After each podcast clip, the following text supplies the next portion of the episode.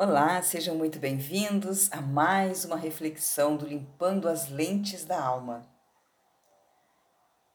Como todos nós temos consciência, nós somos falhos, né? Nós temos pecados, nós temos fraquezas, nós negligenciamos muitas vezes com nós mesmos, com as outras pessoas, com os nossos compromissos, com as nossas responsabilidades. Sabemos que a nossa força de fato é pequena. Nós somos dependentes, nós somos carentes, nós somos criaturas, seres humanos. E nós temos essa característica muito enraizada em nós. Por isso que nós precisamos sempre, a partir do momento que nós tomamos consciência disso, nós precisamos investir numa vida com Deus. Nós precisamos nos aproximarmos do nosso Pai, do nosso Criador, do nosso Senhor. Nós precisamos ser cheios do Espírito de Deus. Porque quando Ele está em nós, nós somos de fato outras pessoas. Nós somos mais fortes, nós somos mais sábios, nós somos mais capazes, nós somos mais inteligentes, mais equilibrados, nós temos mais domínio próprio. Nós aprendemos o amor incondicional, nós adquirimos é, felicidade, alegria. Então, esses são frutos provenientes de uma vida alinhada com Deus, de uma vida com Deus. Claro que nós podemos cuidar do nosso corpo por nós mesmos, nós temos essa condição. Assim como também nós podemos melhorar a nossa é, vida emocional, a nossa vida sentimental. Nós podemos sim aprender muita coisa, nos qualificarmos em muitos aspectos, nós podemos é, aprender a, a dominar os nossos sentimentos. Claro que sim. Nós podemos melhorar a nossa conduta, a nossa educação, nós podemos adquirir mais conhecimentos, é, sermos de fato a nossa melhor versão. Mas quando se trata de, da vida espiritual, quando se trata da, do conjunto, né, da, da essência do ser humano como um todo, nós precisamos, precisamos, é, é vital que nós tenhamos a presença de Deus em nós, que é o Todo-Poderoso, que é o Espírito excelente, que é o Espírito da sabedoria, que é o Espírito de Deus, que é o Espírito do universo. Ou seja, Deus é tudo em todos. Deus é onipotente, é onisciente, é onipresente. E ele disse que nós seríamos a morada dele. Então não existe como eu ter uma vida harmônica, eu ter uma vida completa, eu ter uma vida equilibrada, eu ter uma vida bem-sucedida, se eu não tiver a minha vida espiritual igualmente alinhada com o Criador. Se eu não preparar a morada dele, se eu não cuidar da morada dele, se eu não é, recebê-lo com todo o meu entendimento, de todo o meu coração, com toda a minha fé, se eu não desejá-lo ardentemente acima de tudo. Imagina, por exemplo, o seu marido. Né? Você ama tanto o seu marido que quando vocês namoravam, tudo o que vocês queriam era casar. Era estarem todos os dias né, lado a lado. Era dividirem o mesmo espaço, o mesmo ambiente, era estarem definitivamente juntos a cada momento. Aquilo ardia dentro de vocês. Era de fato um desejo muito latente. Era, na verdade, um sentimento que estava e uma decisão que estava acima de qualquer coisa. Vocês precisavam resolver aquilo para continuar podendo trabalhar em paz, né? cuidar de si, do seu corpo, da sua saúde em paz, ter alegria com os seus familiares, com os seus amigos, mas tudo isso dependia de vocês estarem bem e juntos todos os momentos. terem uma vida partilhada, uma vida em comum. Isso completaria a cada um de vocês. Era, na verdade, um prazer, era, na verdade, uma alegria, era uma decisão que vocês tomaram de livre e espontânea vontade. Por amor, por respeito, por carinho, por cumplicidade, por comunhão. E assim, igualmente, tem que ser a nossa vida com Deus. Nós temos que ter esse desejo, nós temos que ter essa determinação, essa decisão dentro de nós de sim querermos ter Ele habitando em nós, para que nós possamos desfrutar das Suas promessas, desfrutar do seu cuidado, do seu zelo, desfrutar dos seus ensinamentos, da sua direção, da sua sabedoria. Então é muito importante que seja de fato uma decisão que eu tome por amor, por prazer, por ter vontade de tê-lo, de estar com ele 24 horas dos meus dias. E é uma experiência única, uma experiência linda, é algo extraordinário que ele nos proporciona, que ele oferece a todos aqueles que quiserem, que forem humildes e se sujeitarem, sim, a ouvir a sua voz. Porque num relacionamento é assim. Né? Se nós somos duas pessoas e moramos os dois na mesma casa, é a nossa casa. Então aquela casa ela vai ter, é, vamos dizer assim, o cheiro né, dos dois.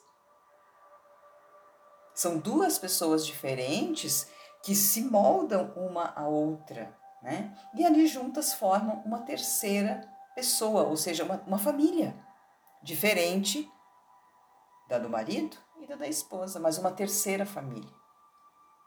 Então a gente se junta, né, para fazer algo diferente, para se tornar algo diferente, pessoas diferentes.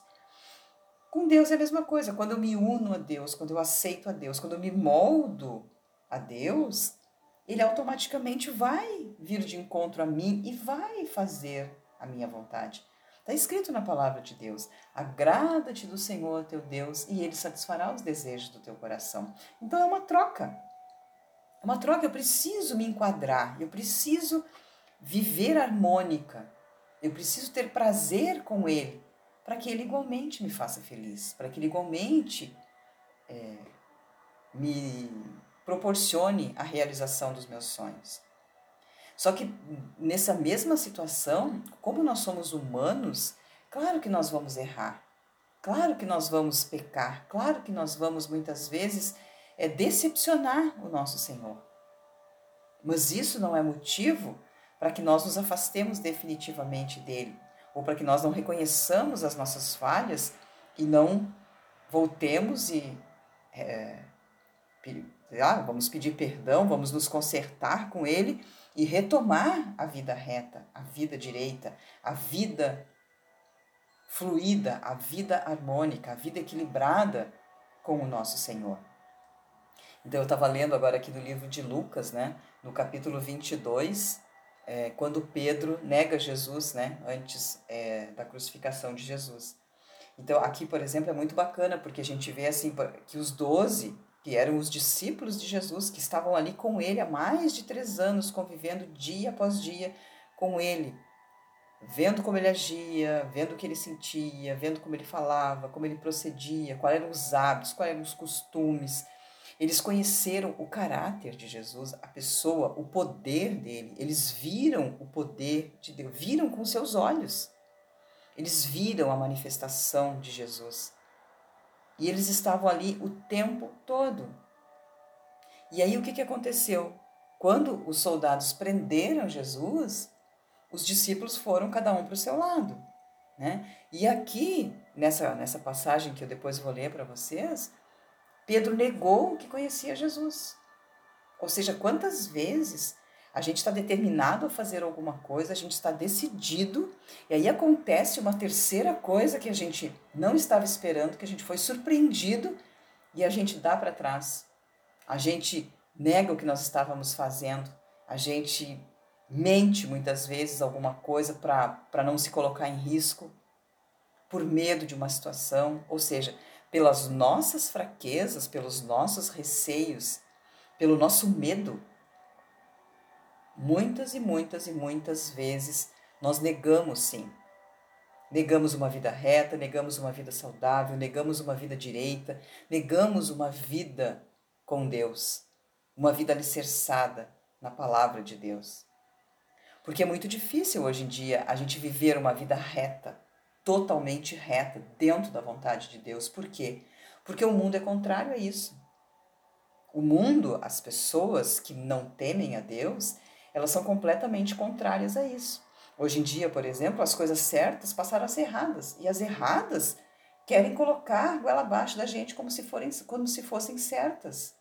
E nós não podemos aceitar isso.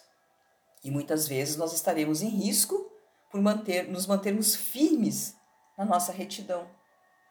E isso é muito sério. Então é muito fácil a gente ler isso aqui e apontar o dedo para Pedro. É logo já julgar, logo já condenar a Pedro. Mas se fôssemos nós que tivéssemos no lugar dele, ou seja, Jesus tinha sido preso, Jesus ia para a morte. Ele não estava mais com eles para defendê-los. Eles não se sentiam mais protegidos. Ou seja, todas as experiências que eles tinham tido durante aqueles três anos com Jesus não tinha sido suficiente para que eles confiassem 100% que ele estaria zelando por eles. Por quê? Porque eles não tinham entendido que mesmo que, eles não, se ele não estivesse fisicamente com eles, ele estaria espiritualmente. Tanto é que mais na frente, quando Jesus realmente foi embora, subiu ao céu, ascendeu, quando ele ressuscitou, ele enviou o Espírito Santo para que viesse morar dentro deles, para que não ficasse mais com eles, mas sim dentro deles. E isso acontece igualmente conosco hoje. Quem aceita Jesus, quem vive uma vida reta com Ele, quem tem o Senhor Jesus como Senhor da sua vida, recebe o Espírito dele para estar sempre junto. Então nós não precisamos temer. Mas ainda assim, quantas vezes, depois, se você continuar lendo o Novo Testamento, você vai ver que Pedro ainda pecou, ainda falhou. Quantas vezes o apóstolo Paulo teve que vir e ainda puxar a orelha de Pedro? Porque Pedro errava. Todos eles erravam, porque mesmo com o Espírito de Deus, mesmo sendo discípulos de Jesus, eles eram homens e eles falhavam. Então, não existe como a gente ser perfeito, mesmo tendo o Espírito de Deus.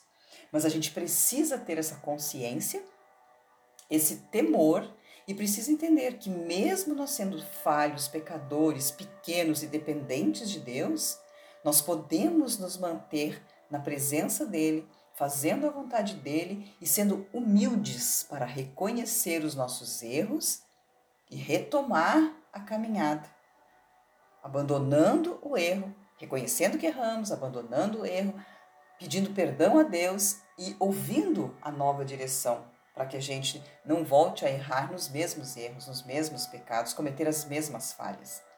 Então, é um processo, a vida é um processo e a palavra de Deus nos dá tantos e tantos ensinamentos em relação a isso. Né? E muitas vezes é assim, a gente sabe, a gente está avisado que a gente vai fazer errado. E a gente vai lá e faz. E depois se arrepende, e aí chora, e aí se escabela, enfim. Mas sempre existe a forma, com certeza, da gente retomar a vida reta. Então eu vou ler para vocês hoje aqui essa passagem que é no capítulo 22 do livro de Lucas, do versículo 54 até o 62, para vocês verem como a gente é também Pedro, como a gente precisa pensar sobre isso. Que isso aqui não está distante de nós. Isso aqui também somos nós e nós temos que aprender com isso. Porque Pedro foi avisado que ele iria fazer e ele não acreditou. E ele acabou fazendo. E aí chorou amargamente. Querem ver? Então diz assim, ó: "Então, prendendo-o, o levaram e o introduziram na casa do sumo sacerdote. E Pedro seguia de longe. Ou seja, eles prenderam Jesus e Pedro ficou acompanhando de longe, só olhando o que estava acontecendo. E quando acenderam fogo no meio do pátio e juntos se assentaram, Pedro tomou lugar entre eles. Entre mentes, uma criada, vendo-o assentado perto do fogo, fitando-o, disse: Esse também estava com ele. Mas Pedro negava, dizendo: Mulher, eu não o conheço. Pouco depois, vendo o outro, disse: Também tu és dos tais. Pedro, porém, protestava: Homem, eu não sou. E tendo passado cerca de uma hora, outro afirmava, dizendo: Também este verdadeiramente estava com ele, porque também é galileu. Mas Pedro insistia: Homem, eu não compreendo o que dizes. E logo, estando ele ainda a falar, o galo cantou. E então, voltando-se o Senhor, fixou os olhos em Pedro. E Pedro se lembrou da palavra do Senhor Jesus, como lhe dissera: Hoje, três vezes me negarás, antes de cantar o galo. Então Pedro saiu dali e chorou amargamente. Ou seja, Jesus tinha avisado ele, mas ele era soberbo, ele era autossuficiente, ele achava que, que ele não ia fazer. Ele não se reconhecia totalmente pecador. Ele via algumas falhas nele, alguns pecados nele, mas ele não via que ele poderia falhar a qualquer hora, a qualquer momento, que ele poderia ser surpreendido com as suas fraquezas. E é isso que Jesus mostrou para Pedro e ele mostra para nós através dessa palavra que a qualquer momento, que em qualquer situação, a gente pode ser surpreendido por situações que nos fazem sim. Muitas vezes negar, muitas vezes mentir, muitas vezes agir de forma errada, mesmo contrária à nossa vontade, mas a gente faz por receio do resultado, por receio do que vem depois, por receio das consequências ou seja, nós precisamos entender que nós somos sim falhos, pequenos, dependentes, carentes e que nós precisamos ouvir os conselhos e a direção de Deus. Mas mesmo errando, nós podemos sim nos arrepender dos nossos pecados, nos aproximarmos novamente de Jesus e ouvirmos, nos atentarmos para a sua direção e diligentemente seguirmos a sua voz. Então, isso é muito importante, isso é essencial, isso é vital para que nós tenhamos, de fato, uma vida completa, uma vida com uma excelente qualidade. Porque se nós fizermos isso, nós estaremos guardados na presença de Deus, nós estaremos sim vivendo sob a, a proteção do Espírito Santo. Então, pensem a respeito disso Analisem o seu proceder, analisem as suas falhas, as suas fraquezas, analisem a sua comunhão com Deus. E se você estiver desviado, se você estiver caído, se você estiver prostrado, se você estiver cansado, desanimado, o que, que ele disse?